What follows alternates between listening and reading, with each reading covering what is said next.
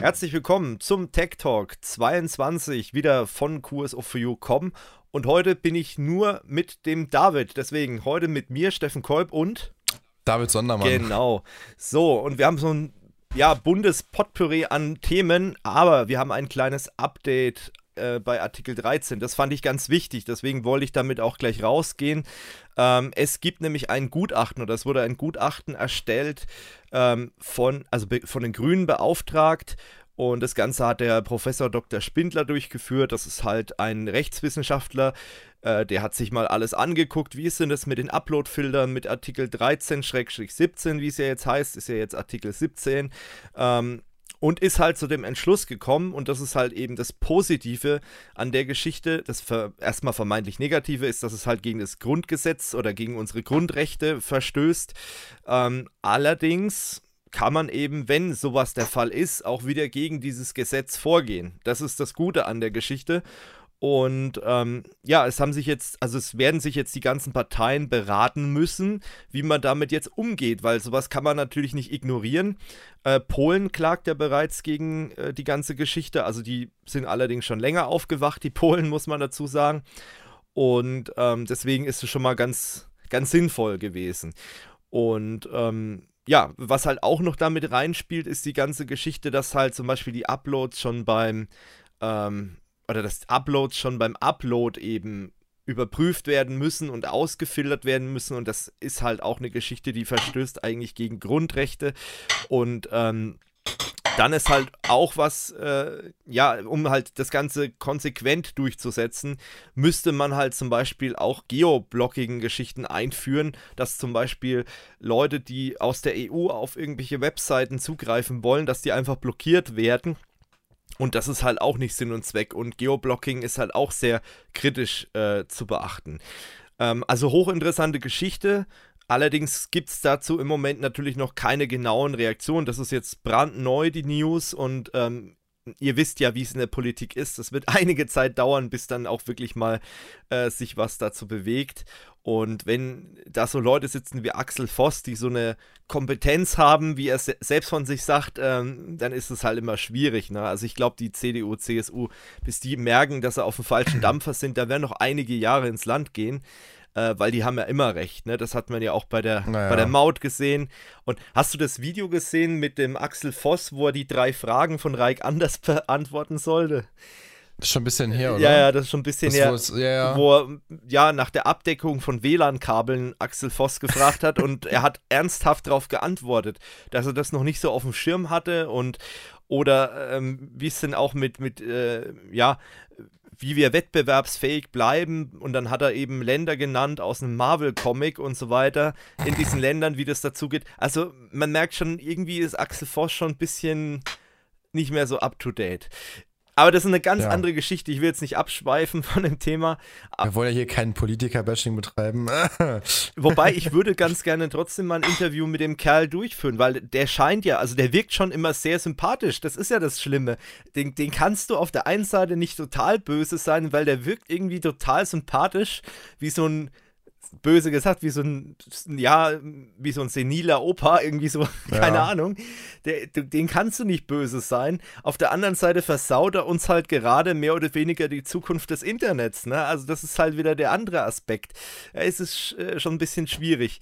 Naja, wir gucken mal. Also dieses Gutachten habe ich euch auf jeden Fall mal verlinkt. Ähm, ja, Stammzuhörer und Zuschauer wissen ja, sowas wird im Artikel immer verlinkt, also unten in der Videobeschreibung, beziehungsweise halt, wo ihr es hört, auf Spotify und Co.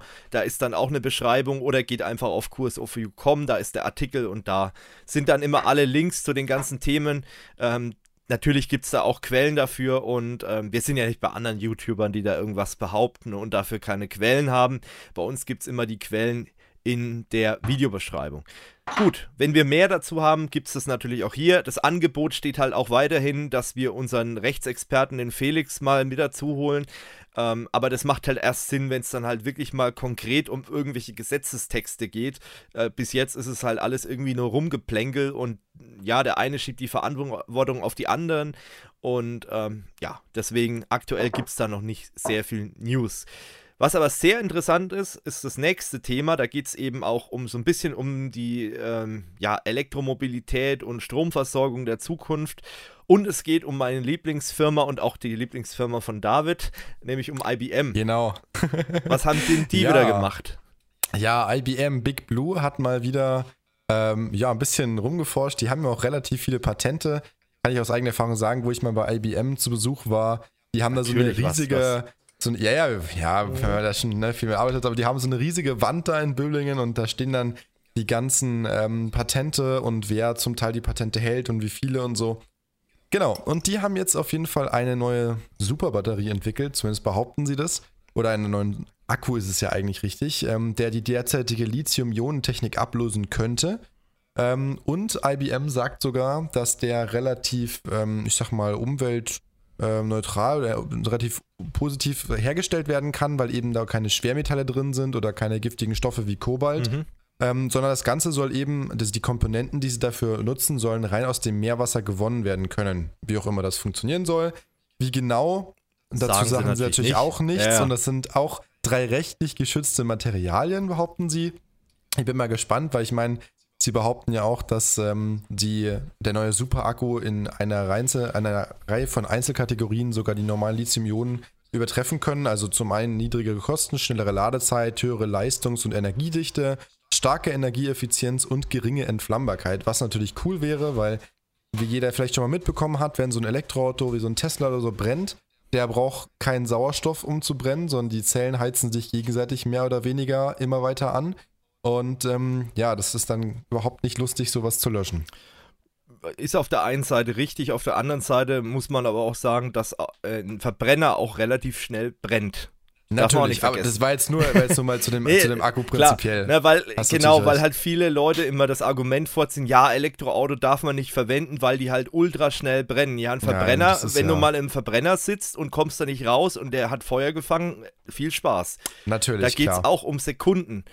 Ähm, nee, was ja schon mal sehr positiv ist, dass das Ganze halt sehr klimaneutral ist, aber weil ich sehe halt, weißt du, meine Kritik, oder es ist keine Kritik, aber einfach nur eine Hoffnung eigentlich, dass IBM das Ganze jetzt nicht so teuer weiterverkauft. Also, was mhm. bringt so eine geile Technologie, wenn sich keiner leisten kann, weil IBM die Patente hält und die dann halt nur ganz teuer weiterverkauft?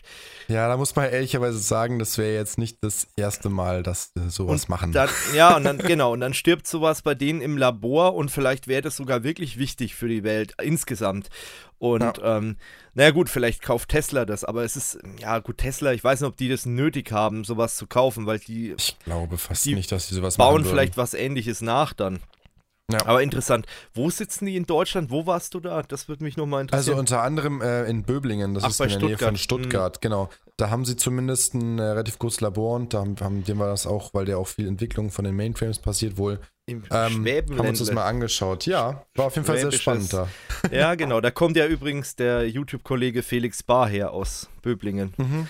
Jo, gut, ne, ganz interessant. Mal gucken, wie sich das entwickelt. Ähm, ja, wenn es was Neues gibt, berichten wir natürlich. So darüber. ist es. Aber ich fand es ganz interessant. Das war jetzt auch ein Artikel nicht unbedingt, also quellenmäßig jetzt nicht unbedingt von unseren klassischen Bezugsquellen, wo wir halt unsere News beziehen, sondern vom, ich glaube, Stern oder Spiegel war das, ne? Also der, äh, das habe ich gerade wieder zugemacht. Äh, warte, warte, das ist vom Stern, richtig? Genau, ja, genau, genau. Also die anderen haben irgendwie, entweder fanden die das nicht wichtig. Das ist ja auch was, was viele nicht so auf dem Schirm haben, dass viele News-Redaktionen auch im Tech-Bereich halt einiges pro Tag bekommen und dann unter den Tisch fallen lassen. Und das ist halt bei vielen Tech-Redaktionen, wo wir halt verfolgen ähm, oder News-Tickern, ist es irgendwie untergegangen oder halt nicht beachtet worden.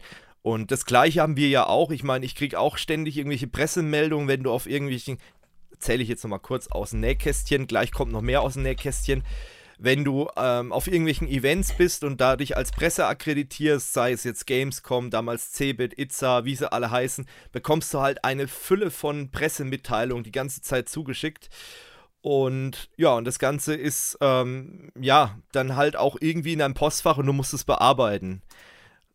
Ja, und ähm, da ist es wahrscheinlich dann auch zustande gekommen. Ich denke auch mal, ja. Die, vor allem haben die nicht alle ihren Fokus auf sowas und. Genau. Ja, dann, ich habe ja angekündigt, ich werde noch ein bisschen mehr Internas heute ausplaudern. Naja, so intern ist es nicht. aber ich habe mir gedacht, jetzt haben so einige YouTuber ihre ähm, Statistiken veröffentlicht. Und ähm, ja, warum sollen wir das nicht auch machen? Und vor allem, manches, also es sind jetzt nicht nur YouTube-Statistiken, aber manches könnte vielleicht auch für den einen oder anderen Zuhörer interessant sein. Ähm, und deswegen habe ich gedacht, okay, wir haben dahingehend, ich meine, ne, wir haben schon Sachen, die wir jetzt nicht unbedingt in die Öffentlichkeit müssen, aber das ist eine Geschichte, die kann man durchaus mal erzählen. Vor allem, es ist halt auch was, äh, was man zum Teil auch selbst nachvollziehen kann. Genau, ich habe mir als allererstes mal YouTube vorgenommen. Also es geht jetzt erstmal um alle Statistiken. Ihr habt es sicherlich in der Überschrift gelesen von dem Podcast. Äh, YouTube Money, wie viel haben wir? Deswegen fangen wir mal damit an. Also letztes Jahr hatten wir insgesamt 147,20 Euro. Jetzt kann man sich natürlich ausrechnen, dass man damit nicht sehr weit kommt. Mit den 147,20 Euro. Ähm, da ist allein schon, wenn man rechnet, das ganze, ähm, ja, die, die, ganze Anfahrt für die Messe, also für alle Messen, die wir letztes Jahr besucht haben, sei es jetzt die Gamescom, sei es die ITSA, äh, ist allein das Geld schon mehr als die 147,20 Euro. Ne, ich glaube, für die äh, Itza waren es ja auch um die 100 Euro, was du an Anfahrtskosten hattest. Ja, genau. Roundabout. Ähm, so, dann äh, die Anfahrtskosten für mich noch und die Anfahrtskosten für, den, für die anderen, für die Praktikanten noch gerechnet.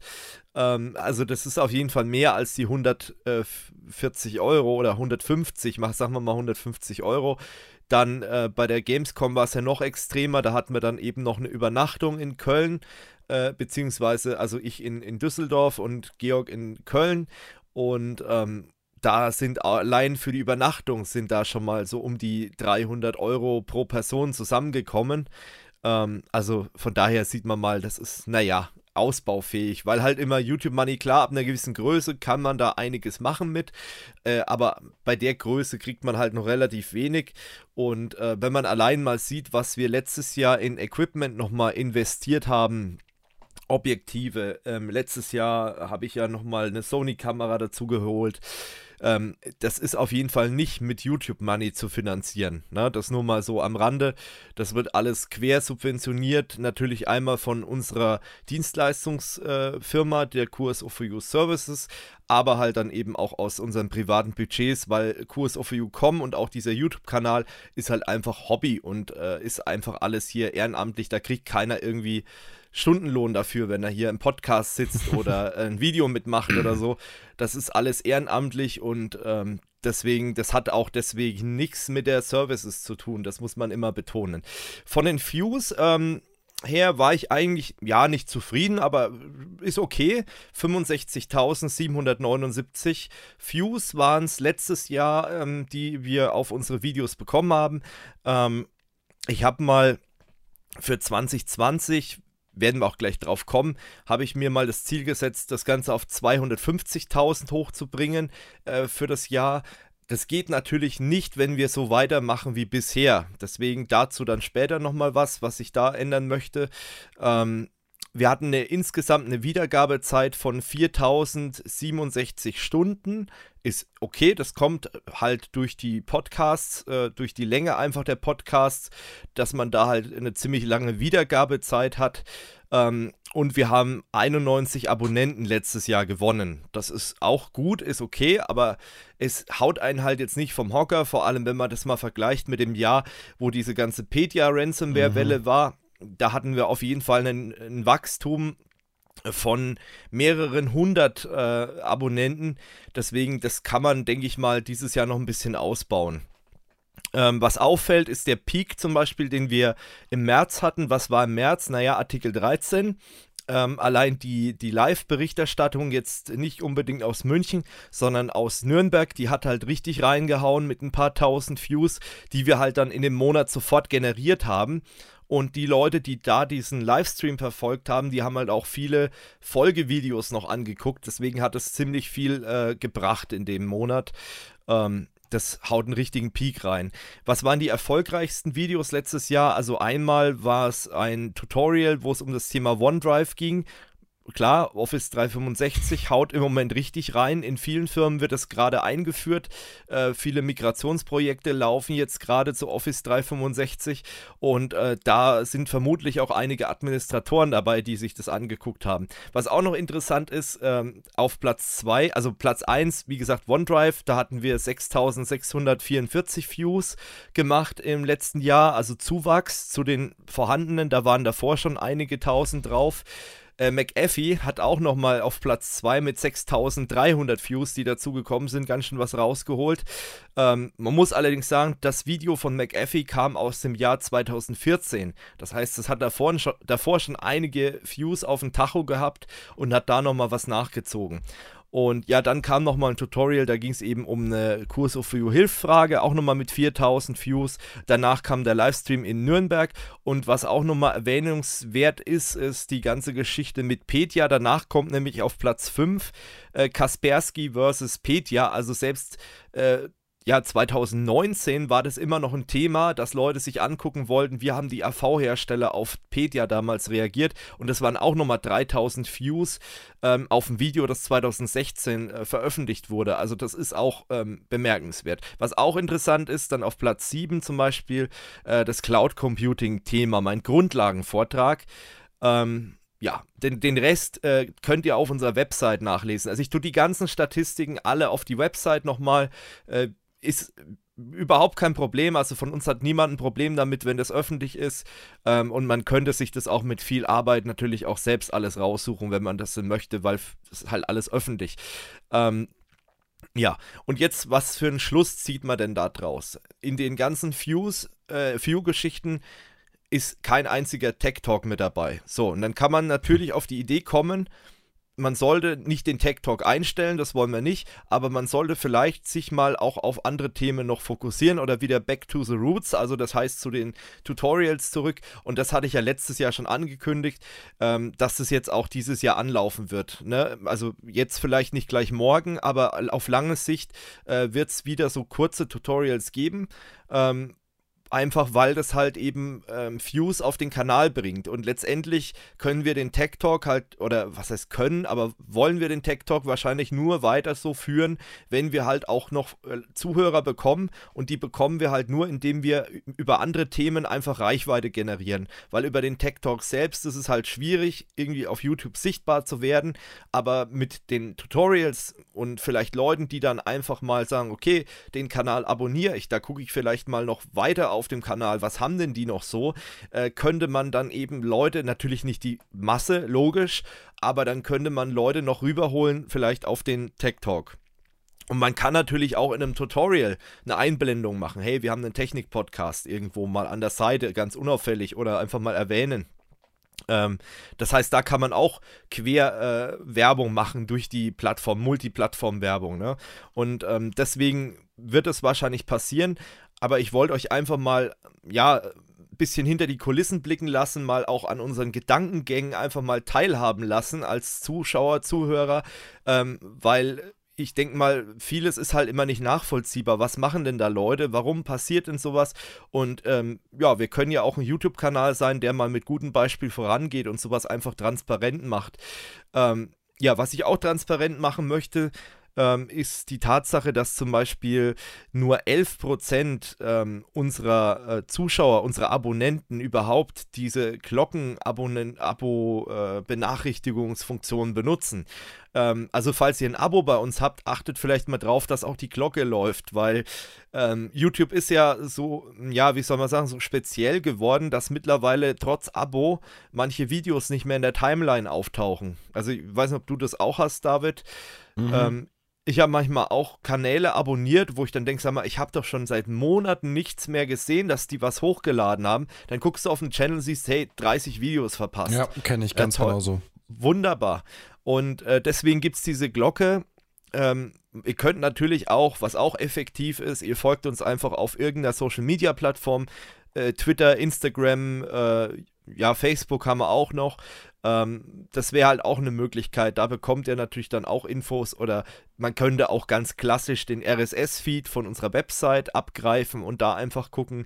Ähm, aber wie ihr wollt. Oder geht auf unseren Discord-Server. Das habe ich auch vergessen. Discord, äh, da bekommt ihr dann auch mit, wenn wir irgendwas äh, online stellen. Aber scheinbar ist halt diese Glockenfunktion echt nicht mehr zuverlässig ja. und äh, ihr kriegt dann einfach nicht alles mit.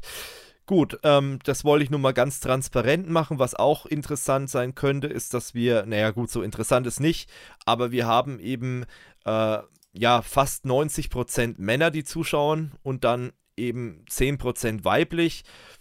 Ja, überrascht mich jetzt nicht. Bin eher überrascht, dass es 10% weiblich ist, muss ich ganz ehrlich sagen. Ähm, und von der Altersverteilung her, sag ich mal, ist die Hauptzielgruppe zwischen 18 und 24 das sehe ich uns ehrlich gesagt aber auch. Mhm. Von unserem Content her, von unserem, wie wir die Themen aufbereiten. Ähm, also ich sehe uns da maximal, sag ich mal, von 18 bis, bis 40, wenn ich ehrlich bin so ein Bauchgefühl. Das kann ich nicht begründen. Das ist einfach nur so, wie ich das halt sehe, äh, wie wir unsere Sachen aufbereiten. Ähm, Fakt ist, wir haben 51 Prozent äh, in dem Bereich von 18 bis 24 und danach geht es dann eben von 25 bis 34. Das sind dann 21 Prozent. Und dann wird es halt immer dünner, ne? 35 bis 44, 11 Prozent und dann 45 bis 54 sind dann nur noch 10 Prozent. Also nach je älter, desto weniger kann man sagen. Wir haben aber auch 4% von 13 bis 17. Also das ist auch ganz interessant, aber ja, wie gesagt, die Mehrheit ist halt auch ungefähr in unserem Alter, was ich irgendwie nachvollziehen kann, weil von Gleichaltrigen ist es ja meistens dann doch irgendwie ein bisschen angenehmer oder wie soll man sagen, das guckt sich halt einfach besser irgendwie. Ich weiß auch nicht. Kann man schlecht erklären. Es ist einfach, der, vielleicht findet man die dann irgendwie sympathischer oder so. Äh, ist ja bei einem Podcast ist es ja einfach auch wichtig, dass man die Leute nicht abgrundtief hasst oder so, weil sonst kannst du dir ja so einen Stunden-Podcast nicht geben, ne, eigentlich. Gut, ja, was ist das Abo-Ziel vielleicht dieses Jahr, was wir so intern mal ausgearbeitet hatten, jetzt von der Projektleitung von Kurs of You.com? Das wären einfach mal 5000 Abonnenten, die wir eventuell, also wenn alles gut läuft, mit dem äh, ja, mit der neuen Taktik, mit dem, mit diesen kleinen, kurzen Videos, die halt auch SEO-technisch, ich meine, ist kein Geheimnis, sind die natürlich auch äh, besser als die Tech Talks, äh, dass man dann einfach versucht, da an die 5000 Abonnenten zu kommen. Mehr ist natürlich immer besser, auch bei den Views und, und Hörern, ähm, aber das ist halt realistisch, wo man sagen, okay, da könnte man echt hinkommen, wenn man äh, Gas gibt. Gut, Lange Rede, kurzer Sinn, noch ein paar kleine Fakten habe ich auch noch. Einmal zum RSS-Feed vom Podcast. Also wir haben ja jetzt diesen ganzen Audio-Podcast, der läuft ja auch schon seit über einem Jahr jetzt. Ähm, da hatten wir letztes Jahr 11.529 Abrufe. Ähm, da muss ich sagen, da kann ich natürlich nicht genau sagen, wie viel jetzt unbedingt gecached wurde, zum Beispiel von Spotify, aber das sind die Abgriffe, die wir halt sehen auf unserem Server, wo die Datei liegt. Also insgesamt wurden die Podcasts halt dann 11.529 mal runtergeladen.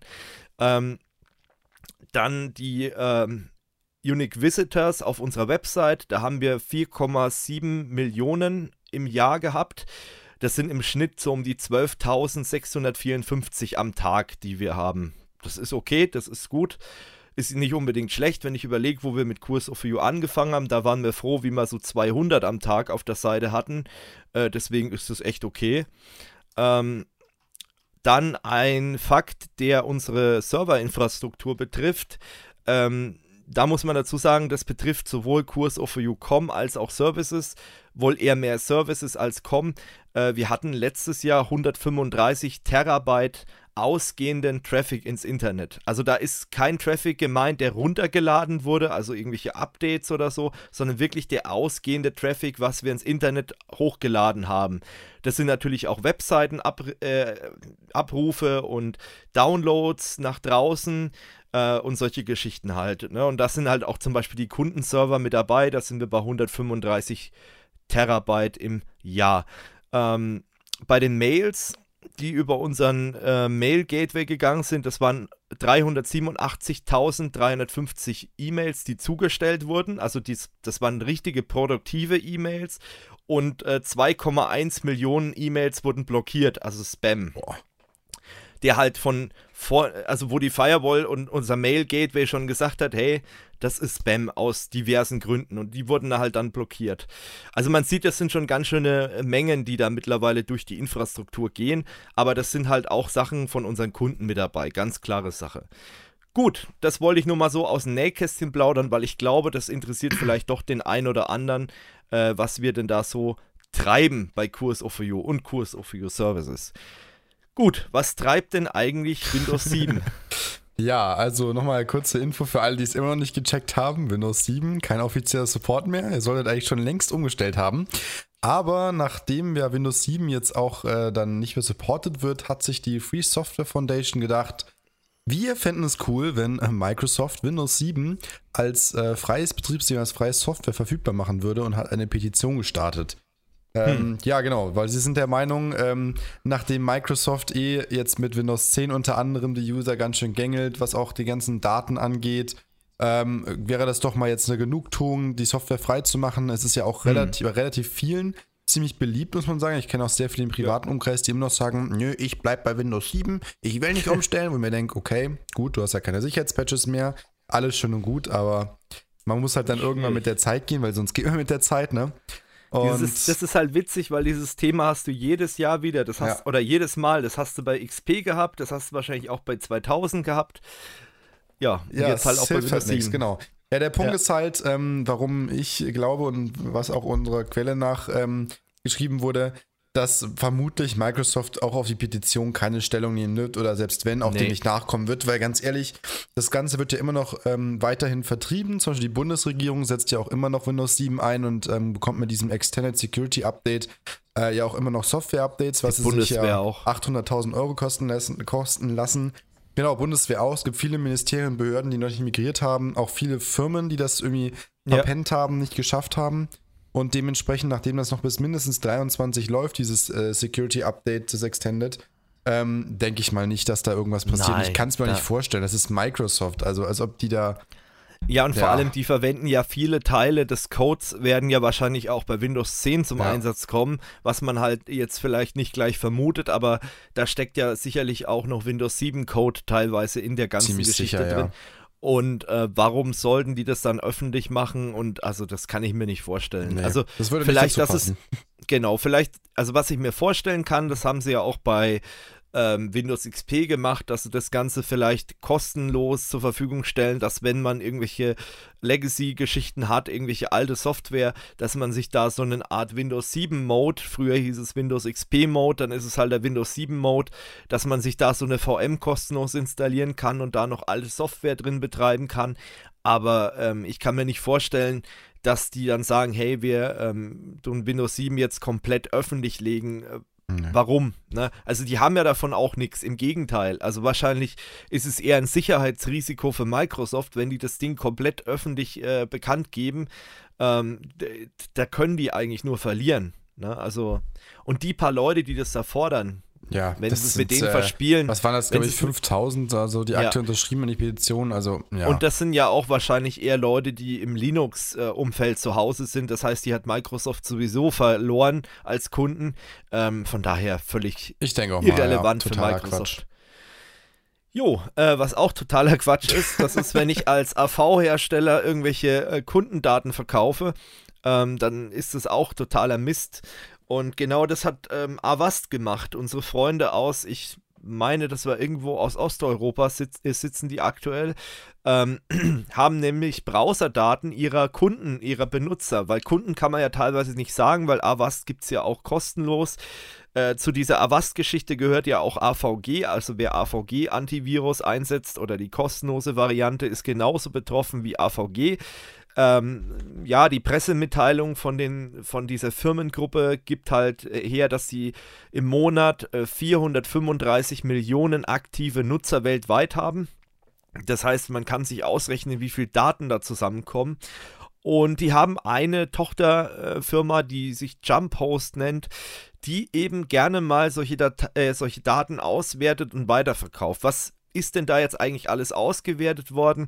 Naja, die, was man jetzt weiß, einmal, dass das Ganze an Unternehmen wie Google, Yelp, Microsoft, Pepsi, äh, und noch viele andere lief, ähm, die haben eben diese Datensätze gekauft, weil die halt zum Beispiel auch sehr ähm, detailliert sind und weil die halt sehr viel äh, Rückschlüsse auf den Benutzer zulassen und da ist ja Google sowieso ganz geil drauf, dass die solche Daten bekommen. Ähm, unter anderem waren da eben solche Sachen dabei wie Suchanfragen bei Suchmaschinen, zum Beispiel halt auch Google ähm, oder GPS-Koordinaten von irgendwelchen Google Maps suchen, YouTube-Videos, die man sich angeguckt hat, LinkedIn-Seiten, Pornoseiten auch. Ähm, also alles, was man so im Netz macht, wurde dann eben ausgewertet und übertragen. Und ähm, personenbezogene Daten wurden jetzt an sich nicht übertragen, also zum Beispiel eine IP-Adresse oder Name, aber das Ding ist, die Avast-Installationsnummer ist halt eben auch natürlich daher ersichtlich und dann kann man natürlich trotzdem irgendwelche Profile bilden, ohne dass man jetzt unbedingt den Namen hat. Außerdem hat man ja zum Beispiel auch die Möglichkeit, Bewegungsprofile daraus abzuleiten und solche Geschichten. Also das ist jetzt nicht ganz ohne und ähm, man muss halt auch dazu sagen, ganz ehrlich, wenn ich äh, eine Sicherheitssoftware mir gönne, dann muss ich halt auch der Sicherheitssoftware vertrauen. Also wie, wie oft hatten wir das Thema schon mit Virenschutz und ähm, ja, so ein Hersteller von einer AV-Lösung, da muss ich einfach sagen, den muss ich diese Daten anvertrauen können. Und wenn ich sowas da sehe, dann mich werden sie definitiv nicht mehr nee. als Kunden bekommen. Das können sie vergessen. Dito garantiert also, nicht. wenn ein solches Unternehmen, was ja eigentlich das Geld mit äh, Vertrauen machen sollte und IT-Sicherheit, und IT-Sicherheit ist ja immer Vertrauen, äh, dann muss ich ganz ehrlich sagen, dann, und ich eine Wahl habe, und das habe ich ja in dem Bereich, dann werden die mich als Kunden definitiv nicht mehr sehen. Und das ist eben meine private Meinung zu dem Thema, aber das ist halt einfach so. Da bin ich sehr einfach gestrickt bei solchen Sachen, ähm, weil ich sage halt, ähm, ist auch meine persönliche Meinung. Also, falls jemand von Avast zuguckt, schöne Grüße.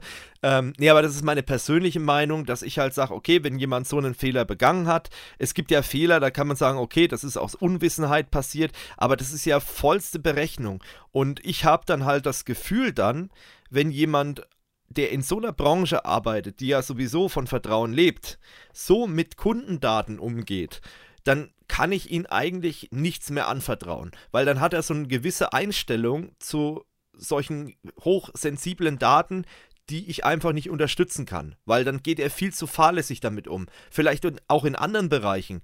Wenn ich sage, okay, ich kann solche Daten verkaufen, dann gehe ich vielleicht auch in anderen Bereichen so damit um, dass ich äh, sage, ach, das sind ja nur die Daten, nicht so wichtig.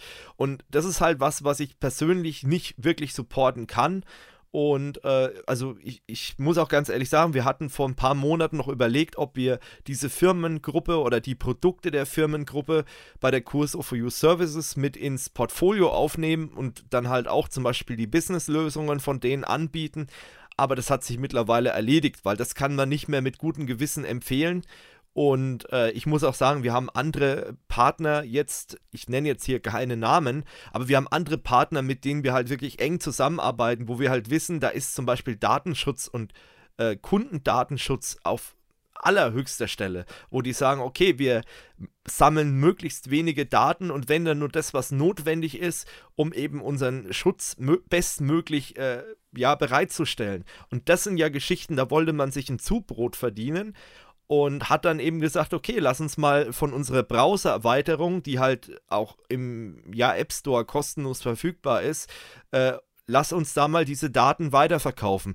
Oder halt auch die ähm, Daten, die zum Beispiel über, den, über die Security-Suiten gekommen sind. Und da gibt es ja auch die Leute, die das zum Beispiel kostenlos benutzen.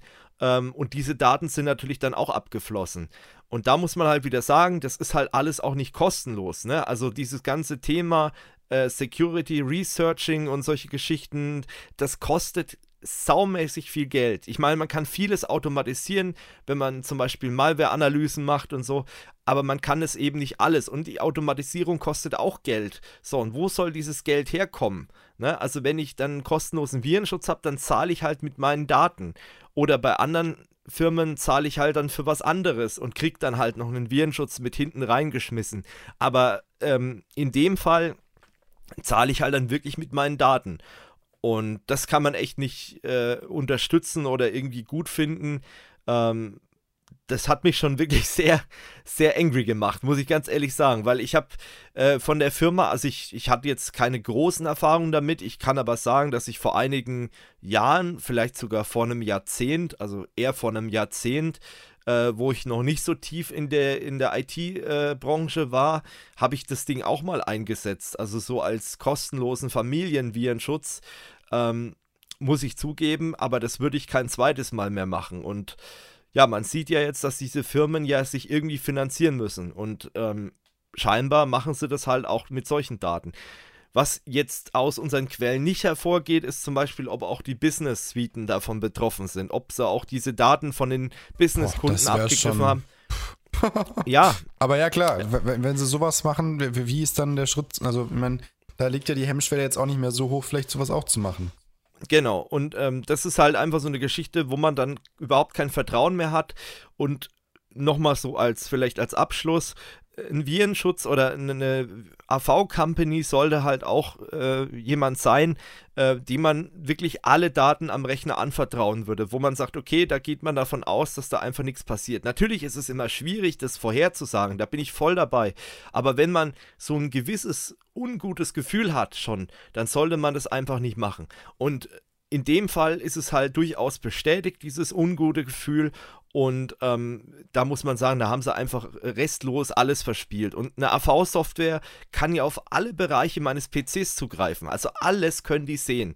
Ne? Also die können ich habe es ja schon erwähnt, die haben halt auch Pornos getrackt, also von Pornoseiten über, ich habe irgendwelche äh, Krankheiten gegoogelt, mhm. bis hin zu, ich habe mit irgendwelchen Leuten gechattet oder ich habe mir auf Google Maps irgendwelche Sachen angeguckt. All diese Geschichten sehen die AV-Hersteller. Und dann ist es nur noch eine Geschichte von, was ist das Konzept dieser Hersteller und wie gehen die damit um.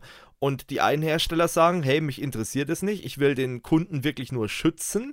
Das sind dann meistens die, äh, bei denen ich wirklich Geld lasse und äh, die, sag ich mal, die schon etabliert am Markt sind, die halt vielleicht auch genau sich der Verantwortung bewusst sind. Und dann gibt es halt solche wie Avast oder vielleicht auch noch ein paar andere, wovon, wo wir es noch nicht wissen, was die mit den Daten machen äh, die dann halt sagen, okay, wir hauen das Produkt erstmal raus, dass möglichst viele Leute das installiert haben und dann gucken wir mal, was wir damit machen können mit den Daten. Und das ist halt einfach eine Geschichte, wo man gerade in dem Bereich und diese Branche ist halt auch äh, ziemlich umstritten bei vielen Leuten und das gibt halt auch wieder, sag ich mal, äh, gießt halt wieder Öl ins Feuer, weil viele Leute halt sagen, wozu noch einen Virenschutz und das ist ja alles nur noch schlimmer und bla bla bla. Und der Windows Defender reicht ja auch vollkommen. Der Windows Defender reicht und das ist halt für diese Leute wieder mal eine Bestätigung, was ja. halt wirklich schade ist, weil man muss halt auch sagen, es gibt halt auch viele Hersteller, äh, die einfach mehr als nur diese Basic-Funktionalitäten äh, von dem Windows Defender machen und ähm, damit auch relativ erfolgreich sind und damit halt auch trotzdem viel Malware erkennen. Und äh, das können viele Hersteller, die am Markt sind, die etabliert sind, halt auch ohne, dass sie irgendwelche Daten groß verkaufen. Natürlich, wir, wir können nicht für alle Hersteller sprechen, bei manchen weiß es halt einfach schlicht und ergreifend nicht, aber ähm, es gibt so einige Leute oder einige Hersteller, die halt auch eben mit so einer gewissen, ähm, ja, äh, so einem gewissen großen Datenschutzversprechen daherkommen und die auch bisher komischerweise noch nicht enttäuscht haben. Und äh, die, die können zum einen hier in Deutschland sitzen, müssen sie aber nicht. Also gibt auch einige Hersteller im EU-Ausland und auch einen, der jetzt nicht mehr in der EU ist, der zum Beispiel klipp und klar sagt, hey, wir äh, speichern A nur das Aller, Allernötigste und B, äh, wir geben die Daten nicht weiter und C, wir geben die Daten auch nicht an irgendwelche äh, Behörden weiter oder an irgendwelche Geheimdienste und wir haben auch keine Backdoors drin. Und äh, das sind halt so Sachen, die ich halt bei sowas schon entscheidend finde. Und wenn ich in der Firma so eine Lösung implementiere, dann sollte ich vielleicht da auch ein bisschen drauf achten. Unsere Meinung dazu. Absolut. Bin ich voll auf deiner. Brauche ich gar nichts ergänzen, passt. Genau, genau. Ähm, vielleicht noch kurz Hashtag Werbung, kurz der Hinweis, falls ihr in eurem Unternehmen oder auch privat irgendwie Thema AV ein bisschen Beratung braucht und äh, auf der Suche seid nach einer AV-Lösung, wir beraten gerne Kurs of You Services. Schreibt uns einfach eine Mail info at kursoforyou.services zum Beispiel.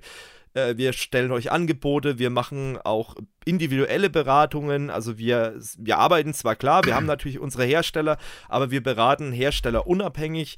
Äh, das heißt, wir haben für so fast jeden Bereich an, äh, was man so halt hat an IT, haben wir halt so einen Hersteller, den wir favorisieren, ne? weil die Ansprüche sind immer unterschiedlich ähm, und äh, deswegen muss man da einfach mal gucken, was passt dazu. Also es gibt keinen Hersteller, wo ich sage, der passt zu 100% auf alle Unternehmen und äh, deswegen, da beraten wir halt ganz gerne. Deswegen, falls ihr da Bedarf habt, äh, Hashtag Werbung, dann könnt ihr eben an info at Services schreiben und äh, da bekommt ihr dann relativ schnell von uns Antwort und dann kann man sich da auch mal austauschen und Angebote erstellen und äh, vielleicht können wir euch da weiterhelfen.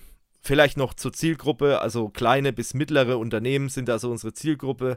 Ähm, wir machen aber auch kleine, ganz kleine Unternehmen. Äh, das kommt halt immer darauf an, äh, welchen Anspruch die da haben. Ähm, und da kann man sich da sicherlich mal verständigen.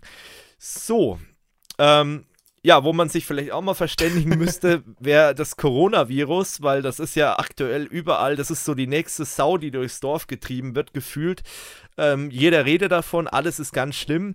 Ähm, wir wollen das jetzt nicht vertiefen, weil ich bin da nur genervt aktuell davon und ich kann auch nur sagen, die, man sollte A, großen Abstand von irgendwelchen Verschwörungstheoretikern auf YouTube machen. Und B, sollte man, und das sagt auch Kaspersky, da haben wir eine Pressemitteilung reinbekommen, dass Kaspersky aktuell beobachtet, dass eben relativ viele ähm, ja, Cyberkriminelle mittlerweile dieses Thema auch für sich entdeckt haben, oh Wunder der Nacht, und die schicken dann irgendwelche vermeintlichen Wahrheiten ins Internet oder per E-Mail oder irgendwas über den Coronavirus und verbreiten da eben halt Schadsoftware drüber. Deswegen sollte man da auch ein bisschen vorsichtig sein, wenn jemand verspricht, er hat die totale Wahrheit zum Coronavirus und die Seite ist halt nicht gerade etabliert und sieht vielleicht auch schon ein bisschen komisch aus und hat kein ordentliches Impressum und was weiß ich. Und dann soll man sich den Artikel Artikel als DocX-Datei runterladen, mhm. dann sollte man vielleicht doch mal überlegen, ob das so sinnvoll ist. Und hoffentlich hat man dann einen ordentlichen Virenschutz, der das Ganze auch blockiert. Ähm, aber wie gesagt, dieses Thema wird halt auch, äh, also diese Panik, die manche Leute da haben, die wird halt ausgenutzt, äh, um da äh, auch Kasse mitzumachen und irgendwelche Cyberkriminelle schicken da irgendwelche Dokumente raus. Und äh, vielleicht nochmal allgemein dazu, weil es interessiert vielleicht den einen oder anderen, was ist meine private Meinung dazu? Cool down, Leute. Das Ding ist nicht gefährlicher als eine Grippe. Ähm, warum wird so ein Aufwand getrieben? Naja, klar, man möchte jetzt nicht unbedingt, dass es sich total weiter verbreitet. Ist ja auch scheiße irgendwo. Ähm, und äh, vor allem, wenn es halt auch auf Länder trifft, wo das Gesundheitssystem total am Boden ist, äh, dann hast du da nämlich ruckzuck einige mehr Tode als jetzt aktuell. Und deswegen betreibt man halt so einen Aufwand, um halt nicht unnötig das ganze Ding zu verbreiten. Und äh, solche Virologen, ich habe einige Videos dazu gesehen, die sagen ja auch, es ist halt effektiv zu sagen, okay, man steckt irgendwelche Leute in Quarantäne und versucht damit halt dann diese Ansteckungskette zu unterbrechen und äh, verhindert halt damit eine weltweite äh, Epidemie von dem ganzen Ding. Aber wie gesagt, Leute, cool down, das Ding ist viel harmloser als eine deutsche Grippe und da rafft es jährlich so und so viel 100 Leute immer mit äh, in den Tod mit einer normalen Grippe und dann ist dieses Coronavirus, naja, äh, jetzt nicht so heftig, wie es vielleicht bei manchen Leuten scheint. Also ich habe da ein YouTube-Video gesehen, wo jemand ernsthaft behauptet hat, äh, dass die Amis das Virus irgendwie in Umlauf gebracht haben, um der chinesischen Wirtschaft zu schaden und solche Geschichten. Also völlig absurd, völliger Bullshit, aber ja, sowas passiert halt.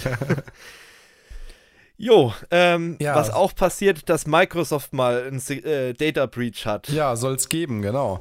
Ähm, bei Microsoft gab es so einen kleinen dezenten, äh, wobei, jetzt hängen wir schon mal sagen, Data Breach auf jeden Fall.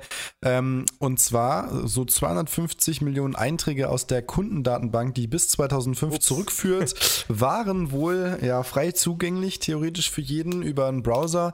Ähm, das waren halt Supportdaten wie zum Beispiel Chat-Mitschnitte und so weiter. Ähm, zum Teil auch äh, über die E-Mail-Adressen User. Also man kann durchaus darüber auch Zuordnungen treffen. Ähm, genau, auch Standorte zum Teil. Und äh, das Microsoft hat dann binnen 24 Stunden reagiert, hat das Datenleck auch geschlossen. Das Problem ist aber, ähm, durchaus kommen solche Daten ja dann auch in falsche Hände und es gibt ja immer wieder auch Anrufe von vermeintlichen Microsoft-Mitarbeitern. Hallo, genau. Ihr Computer hat eine Probleme und äh, ja genau. Ähm, ich, ich, muss mich mal da drauf schalten, genau hier. Ja, ähm, ist äh, ja auch inzwischen Unternehmen sehr beliebte Masche. Also auch bei uns im Unternehmen ja. durchaus immer wieder, dass Leute anrufen von Firmen oder auch teilweise vermeintliche Microsoft-Mitarbeiter. Ähm, IBM-Mitarbeiter, das wäre doch mal was. Ja, haben wir auch schon. Gucken, wir haben schon alles Mögliche echt? gehabt. Das okay. ist echt spannend, was die da teilweise anrufen. Äh, auch ganz, ganz spannende Nummern, aber auch so teilweise irgendwelche Beratungsunternehmen, die dann anrufen und äh, versuchen, Informationen rauszubekommen. Mhm. Ja, in ja. dem Fall natürlich für die gefundenes Fressen. Ne? Da kommen irgendwelche Daten, die geleakt werden, die ziehen sich. Die ja dann auch echt genau, sind. Die ziehen sich die Sachen und gehen dann echten Leuten auf den Leim. Weiß man, wie viel Terabyte es an Daten waren, weil ich meine, 250 Millionen Einträge ist ja nicht gerade wenig. Ne? Ja, steht jetzt hier im Detail nichts dabei, aber Schade. Ist, äh, das hätte mich jetzt mal brennend ja. interessiert, wie viele Terabyte es sind. Vor allem so Chatprotokolle. Ich meine, jetzt ein Chatprotokoll ist jetzt nicht viel. Das stimmt, ja. Aber wenn du halt dann große Kunden hast, die halt, was weiß ich, wie viel Support-Tickets da aufmachen. Man muss ja überlegen, das sind 15 Jahre Kundendaten. Also richtig. ist schon einiges. Das ist schon heftig. Da wird sich Microsoft ein bisschen was anhören dürfen. Ich denke auch, äh, ja. Ja, also auch äh, Thema DSGVO und so, das ist ja schon ein etwas größerer Vorfall. Ähm, muss man mal abwarten, was da passiert, aber dass selbst Microsoft sowas passiert, zeigt halt, dass es halt immer schwieriger wird, sowas wirklich 100% abzusichern. Und ich gehe mal davon aus, dass die Daten halt irgendwie wahrscheinlich bei denen in der Public Cloud liegen, in Azure oder so. Und da war halt irgendeine Schnittstelle offen. Stand ja, wahrscheinlich jetzt nicht so genau da. konfigurierte Elasticsearch Server. Oh, mal wieder.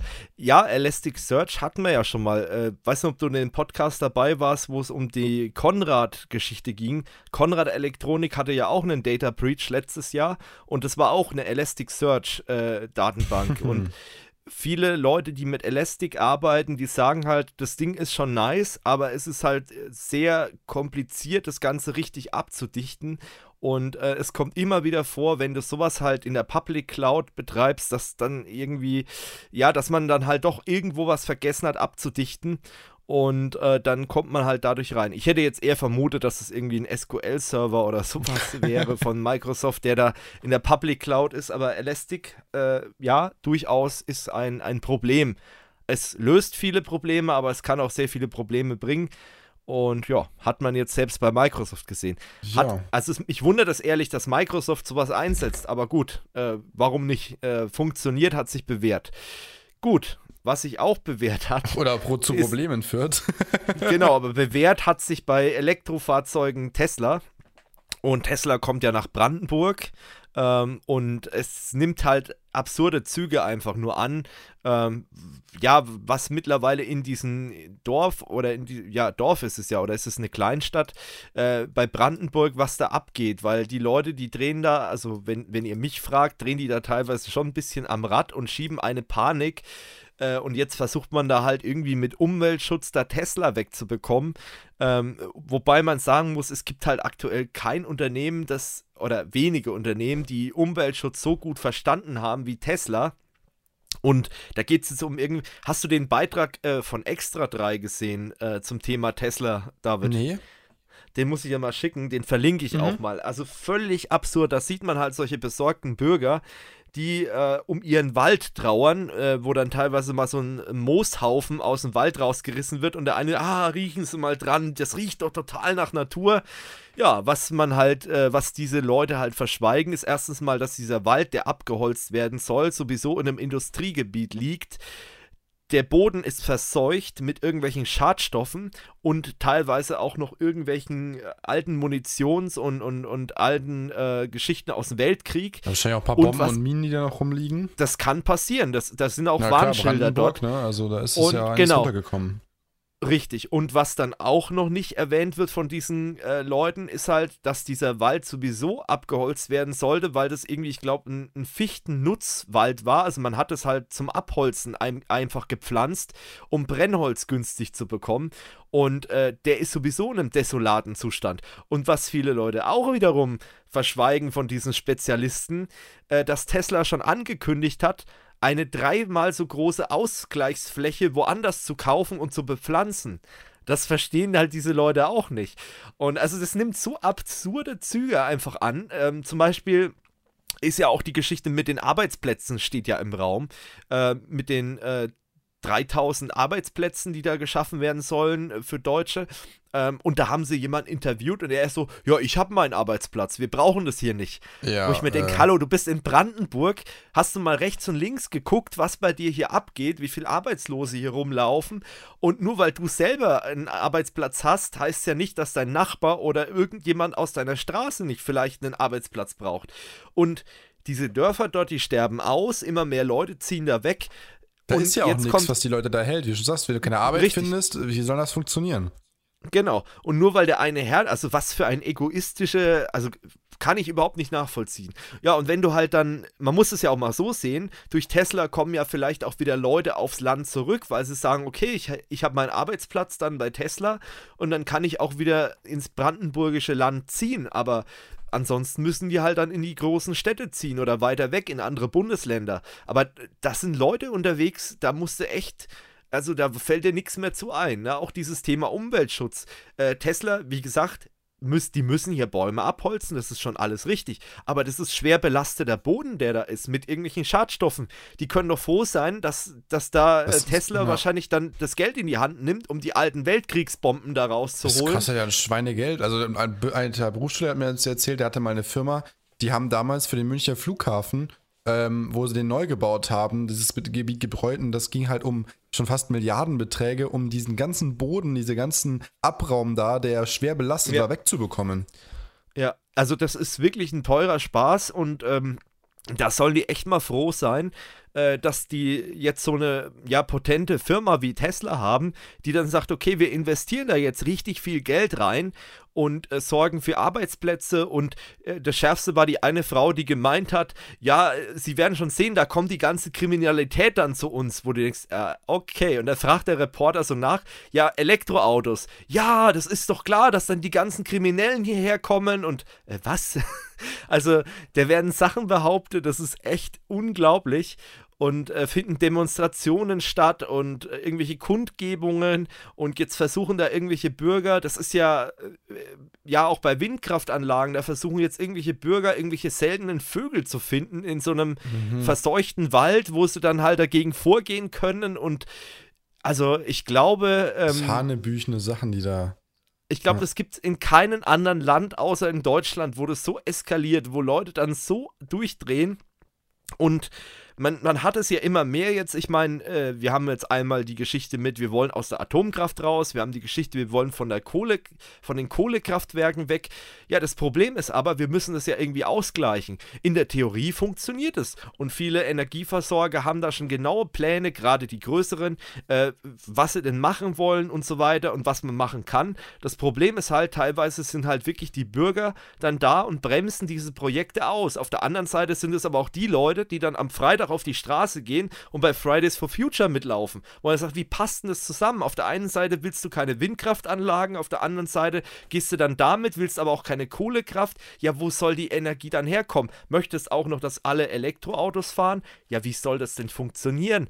Und das ist halt was, wo ich, da kriege ich echt einen Hals. Ja. Das ist genauso wie, ich habe es, glaube ich, in einem Tech Talk schon mal erwähnt, wo sich Leute darüber aufgeregt haben, hier, dass eine Stromtrasse Ja, das wollte ich gerade sagen. Das hat mich nämlich gerade daran erinnert. Oh. Das, das, das, ist auch wieder so eine Geschichte. Ja, aber irgendwo muss der Strom ja herkommen. Und wenn der Strom nicht über unsere Leitung hier inland läuft, dann läuft er übers Ausland und wird er nach Polen und Tschechien und was weiß ich rausgeleitet und dann bei uns unten in Deutschland, in Süddeutschland, bei dir in München wieder eingeleitet. Hallo, das kostet einen Haufen Geld. Die Nachbarländer verdienen damit. Warum soll man dann den Strom nicht im eigenen Land über unsere eigene Infrastruktur? Wir sind abhängig dann von den anderen Ländern außen. Das ist ja wunderbar. Wenn wenn da mal irgendwas ist, die, da ist eine Störung oder die, da passt irgendwas politisch nicht, dann schalten die das ab, dann haben wir ein Riesenproblem. Und das, das haben wir sowohl hier bei uns im, äh, äh, ja, auf der, auf der östlichen Seite von Deutschland als auch auf der westlichen Seite Richtung Frankreich, da wird es genauso praktiziert und Holland und so weiter. Ähm, wo du dann auch sagst, hallo, wie, wie kann das sein? Und das sind irgendwelche Bürgerinitiativen, irgendwelche Bauern, die da sich aufregen drüber, irgendwelche mysteriösen Umweltschützer, die sich dann drüber aufregen, dass da ein Strommast gebaut wird. Ähm, ja, der fliegt halt nun mal nicht durch die Luft, ne? Ich meine. Ja, also ganz schwierig. Ja. Und, und das ist halt jetzt auch wieder hier in Brandenburg und das ist Wahnsinn. Also ich habe mich da so aufgeregt, äh, wo ich die Bilder gesehen habe, wo ich gedacht habe, seid ihr noch ganz dicht? Kapiert ihr nicht, was das für eine Chance für euren Landkreis ist, mit so einem Unternehmen zusammenzuarbeiten? Also ganz ehrlich, ich habe schon zum Tobi so zum Spaß gesagt, also ganz ehrlich, wenn Brandenburg die nicht will, dann sollte vielleicht mal Coburg sagen, hey, komm Tesla, wir haben hier noch mal ein bisschen Platz irgendwo, äh, stellt mal da, da eure Gigafactory hin, weil, also wir haben sogar einen ICE-Anschluss mittlerweile hier. Also äh, ich verstehe es nicht. Also es ist einfach absurd ja. und man kann sich als jemand, der sich damit beschäftigt, kann man sich halt nur aufregen. Und ich meine, äh, der ein oder andere weiß ja, dass ich eben einen Energieversorger-Background habe und da jetzt auch nicht komplett auf der grünen Wiese bin, was, was das Thema angeht. Und auch mit Elektromobilität beschäftige ich mich ja auch und deswegen kann ich es halt absolut nicht nachvollziehen, äh, dass da so blockiert wird. Ich kann auch nicht nachvollziehen, um vielleicht auch mal die Leute äh, zufriedenzustellen, die gerne ihren Diesel fahren. Ich kann auch nicht nachvollziehen, dass man da so extrem reagiert. Ne? Also das ist halt aktuell echt ein Riesenproblem, was natürlich politisch auch irgendwie herbeigeführt wird, weil es gibt nur zwei Extremen. Äh, Meinungen, aber der Lösungsweg ist halt einfach die goldene Mitte. Das ist halt einfach das Ding. Und das sehen halt viele nicht. Und ja, Brandenburg irgendwie kann man sich nur an den Kopf fassen. Aber gut, das ist vielleicht auch der Grund, warum wir in Deutschland nicht so viel, so weit kommen mit unserer ja, Technik. Ja, ich würde sagen, wird ja überall alles ausgebremst, da brauchst du dich nicht wundern, dass halt nichts vorangeht. Es ist halt, ne? Genau, und dann lachen die anderen Länder uns aus, weil ähm, das vielleicht noch als Abschluss, äh, was viele ja auch nicht wissen oder immer verdrängen vielleicht auch, dass die deutschen Autohersteller die Autos nicht für die Deutschen bauen, sondern für den Weltmarkt. Weil wir Deutschen haben nur 10% Anteil an den Autos, die auch in Deutschland gefertigt werden. Und der Rest geht ins Ausland. Und wenn das Ausland kein Interesse mehr an irgendwelchen Dieselfahrzeugen hat oder an, äh, ja, an alten Benzinverbrennern, dann haben diese Unternehmen ein Problem. So, wenn die natürlich die alte Schiene weiterfahren. So, und das könnte in den nächsten Jahren für unsere deutschen Hersteller echt ein Problem sein, wenn die einfach sagen, okay, wir machen unsere Schiene so weiter und wir versuchen den Dieselmotor noch effizienter zu machen. Ja, aber die anderen Länder, die wollen gar keinen Diesel mehr. Wenn du dir anguckst, äh, die Norweger zum Beispiel, die wollen keinen Diesel, die wollen nur noch Elektro, weil sie eben dadurch je, jede Menge Vorteile haben, auch steuerlicher Natur. Das ist natürlich kein Geheimnis, natürlich machen die da Anreize, aber die wollen einfach keinen Diesel mehr fahren. Aber die haben auch die und Infrastruktur, ne? Bei denen läuft das schon. Da sind ja 40 Prozent der Fahrzeuge sind ja auch schon äh, bei den neuen ja. Elektrofahrzeugen, aber da, da funktioniert es ja auch. Ne? Da, da wird halt nicht so viel gebremst. Genau, da wird nicht so viel gebremst und die Leute sind, glaube ich, auch vom, vom Mindset so ein bisschen weiter. Und bei uns sind halt viele dabei, die einfach, äh, weiß ich nicht, die sagen, ah, das ist neu, das will ich nicht. Da war ja auch einer im Interview aus Brandenburg, der gemeint hat, ja, hier, er will, dass sein, sein, äh, sein Dorf so bleibt, wie es ist. Wo ich mir dann denke, ja, aber das geht halt nun mal nicht. Ja. Es kann nicht so bleiben, wie es ist, weil so wie es aktuell ist, ist es scheiße. Und das äh, verstehen halt irgendwie viele nicht. Und da kann man sich einfach nur aufregen. Aber das nur mal so als Hinweis. Also es wird wirtschaftlich äh, ziemlich bös werden, wenn wir einfach sagen, okay, wir bleiben bei äh, unseren alten Technologien und ignorieren völlig, was der Weltmarkt will, weil der Weltmarkt ist für uns wichtig. Genauso wie Deutschland ja auch nur ein Prozent der CO2-Abgaben der Welt hat. Das muss man sich auch mal vor Augen führen. Gut. Ähm, apropos CO2, wer CO2 ja eigentlich sehr viel sparen sollte, ja, ist die Deutsche Bahn. Und äh, das ist auch absurd. Da habe ich auch gedacht, was geht denn jetzt ab? Die neuen IC-Züge, die sie bekommen, die brauchen eine Stunde zum Booten. und, und stürzen aber auch öfters mal ab. Das heißt, es kann sein, du bist irgendwo auf freier Strecke und dann musst du das Ding mal durchbooten, dann braucht es eine Stunde. Also da bootet Windows ja schneller, ne? Wenn ich so einen alten abgeranzten Windows-Rechner habe, äh, ich, ich würde wetten mit dir, wenn du einen alten Windows XP-Rechner noch hast, installierst Windows 10 drauf, dann ist der sicherlich schneller als in einer Stunde online oder da. Ja. Aber irgendwas passt da nicht. Und das ist auch so ein Ding, so ein Wahnsinn, wo ich mir dann auch denke, sag mal, was setzen denn die da für eine Technik ein? Vor allem, die sind ja angeblich neu. Also äh, ist da nur ein Raspi drin oder ähm, Irgend so ein also, Cortex, der eigentlich in einem Handy sitzt, wahrscheinlich. Genau, der ja. den ganzen Zug steuern soll. Also irgendwas ist da Aber schon ich mein, ein bisschen Ich habe jetzt von einem mitbekommen, dass bei den Vorgängerzügen, glaube ich, die ja sogar noch die Sitzplatzreservierung per Diskette eingespielt haben. Oh so, ja. Hallo, ja. wir sind irgendwie, ne, das Kette ist so seit 15 Jahren out oder 20 Jahren. Ja. Also. Genau das ist halt so eine Geschichte, wo man sich dann schon fragt, aber da wird halt auch zu Tode gespart. Nur was man halt nicht nachvollziehen kann, ist halt die Geschichte, dass das halt eben neue Züge sind, die jetzt auch mit diesen EDCS-Zugsteuerungssystemen äh, laufen. Und ja, das, das braucht halt alles ewig zum Hochbooten. Man muss sich auch mal überlegen, wenn der Zug jetzt, sag ich mal, um, um 9 Uhr losfahren soll, dann muss da ein, ein Schaffner, ja, spätestens um 8 muss er am Zug sein, um das Ding hochzufahren. Wenn alles glatt läuft. wenn alles glatt läuft. Wahrscheinlich wird er eher anderthalb Stunden vorher äh, sich in den, in den Zug setzen. Dann sitzt er da und, und macht nichts. Der kann Brotzeit machen währenddessen. Ähm, ich meine, gut, ich bin jetzt kein Lokführer, ne? Ich, ich weiß nicht, vielleicht gibt es da noch Aufgaben, die man noch erledigen kann, aber ich sag mal so, die primäre Aufgabe von einem Lokführer ist ja, den Zug zu fahren. So, und wenn der aber nicht fährt und er das Ding bootet, dann sitzt er da einfach nur drin und macht nichts. Und das ist ja auch Arbeitszeit, die irgendwie vergeudet ist. Und die Bahn hat ja sowieso nicht unnötig viel Personal. Die, Im Gegenteil, die haben ja eher zu wenig Personal, wenn man sich mal mit Zugbegleitern unterhält ist es ja eher eine Katastrophe aktuell. Und dann bootet da so ein Ding eine Stunde. Äh, ja, ich stelle es auch spannend vor, wenn einfach so mitten im Betrieb das mal ausfällt. Ich meine, weiß ja auch nicht, was das für Auswirkungen hat. Ja, es gibt da, genau, gibt's da redundante Systeme, die das irgendwie abdecken. Ich weiß ja nicht, was das alles steuert. Ja, ne? Also ja, Redundanz, das ist ja, äh, glaube ich nicht. Also kann ich mir jetzt nicht vorstellen. Ja, gut, das ist halt dieses System auch, das zum Beispiel überwacht, wo sich der Zug befindet. Mhm. Und ähm, also ich meine, Details kenne ich natürlich nicht, aber das ist ja schon so eine Software, die mehr oder weniger alles Mögliche innerhalb des Zugs steuert. Ne? Ja. Geschwindigkeit, irgendwelche Rückmeldungen ans Stellwerk und. Da sind bestimmt auch die ganzen WLAN-Kabel dann angeschlossen. Ja, genau. Ähm, ja, also ich bin echt mal gespannt, wie die Deutsche Bahn darauf reagiert. Aber ich meine, das Gute an der Sache ist ja, sie bauen die Züge nicht selbst. Das heißt, die, äh, ja, die Wahrscheinlichkeit, dass es vielleicht bald behoben wird, das Problem durch den Hersteller äh, Bombardier ist vielleicht schon relativ hoch.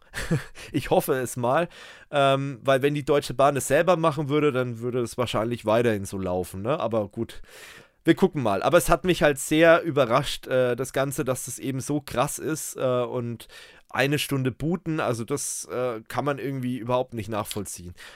Ja. Und wie du sagst, man, man sieht ja auch in den ICEs, dass die teilweise technisch noch ziemlich auf einem alten Stand sind. Und da bin ich mal gespannt, wie die Bahn das in den nächsten Jahren in den Griff kriegen möchte.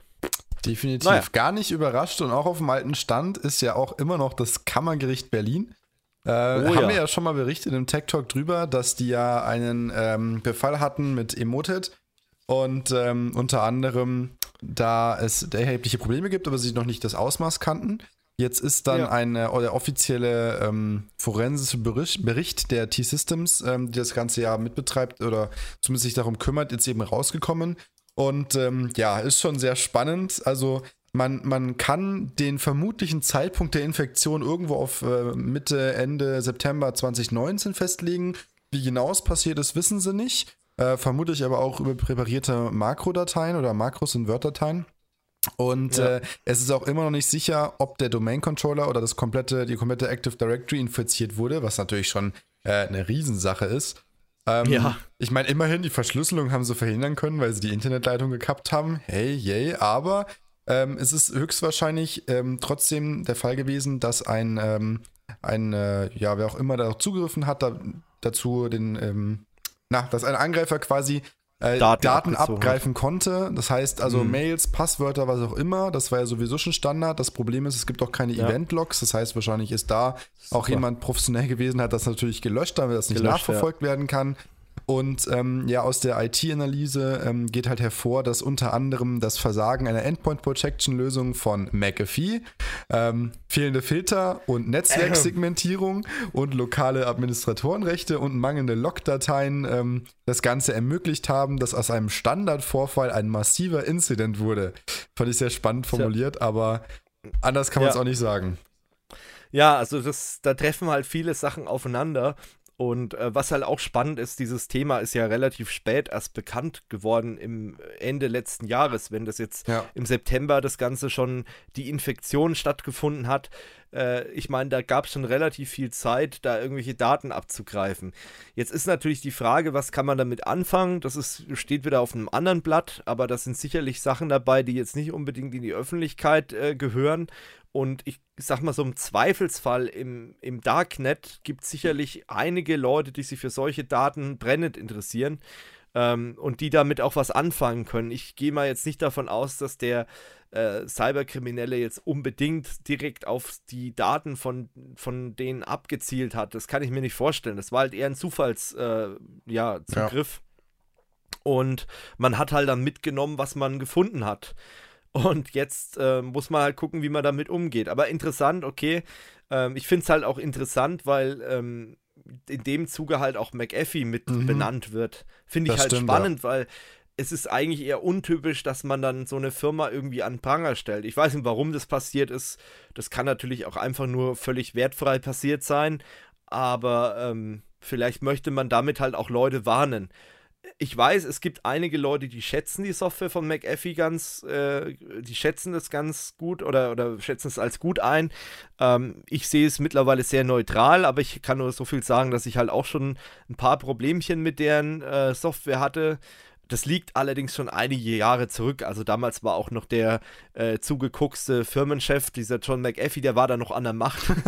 und ähm, ja, also, und das meine ich wirklich wortwörtlich, weil der Typ halt äh, einige Sachen vom Stapel gelassen hat. Und da gibt es ja auch ein Video, ähm, das ich ja vorhin auch erwähnt habe bei uns auf dem Channel von äh, McAfee löschen. Und da bin ich auch nochmal drauf eingegangen. Da hat der Gründer von McAfee ja auch ein Video zu gemacht, äh, wo er sich mit so ein paar Nutten zusammen irgendwo äh, ja, getroffen hat und dann den McAfee deinstalliert und ein bisschen Koks war auch noch im Spiel und so. Also zumindest soll das Koks darstellen. Vielleicht war es auch nur Mehl. Wer weiß. Ähm, aber der Typ ist halt schon bekannt dafür, dass er gerne mal ein bisschen über die Stränge schlägt und ein bisschen merkwürdig unterwegs ist da auch wieder das Thema Vertrauen, ne? Vertrauen in Firmen, die mein System absichern sollen muss man halt auch gucken, ob man dann so einer Firma vertrauen möchte. Die hatten dann allerdings auch mal einen Verkauf Richtung Intel. Ähm, der ist, glaube ich, mittlerweile auch wieder rückgängig gemacht und die sind wieder irgendwie eigenständig unterwegs, weil Intel damit jetzt auch nicht wirklich was anfangen konnte mit McAfee. Ähm, ja, aber gut. Ja, sprechen, ja. Ist halt einfach nur interessant, dass da McAfee unmittelbar erwähnt Definitiv, wurde. Definitiv, ja. Was ich auch noch spannend finde, ist auch noch, ähm, der, der Beisatz, selbst Indizien für einen manuellen interaktiven Zugriff durch die Angreifer gibt es. Also, mhm. hm. ja, und äh, ja, ich meine, was man jetzt daraus zieht, also wahrscheinlich wird sich das Ganze auch nicht mehr im Detail alles nachstellen lassen, aber letztendlich bleibt ja. wahrscheinlich nur die ganze Domäne aufzusetzen und ähm, man hat dem Kammergericht geraten, sie könnten doch die aktuelle Situation nutzen, mal ein leistungsfähigeres und sicheres Netzwerk zu konstruieren, um solchen Schä solche Schäden in Zukunft zu begrenzen. Bin ja, mal gespannt, was daraus wird, aber das wäre auf jeden Fall das Minimum, was da passieren muss. Genau, ja, und vor allem dieses Thema Active Directory neu aufsetzen, das hat ja auch Heise zum Beispiel durchgemacht. Die waren ja auch von Emotet betroffen und die haben ja dann auch ihren Domain-Controller neu aufgesetzt und ähm, das ganze Netzwerk, eigentlich jeden Rechner, mehr oder weniger.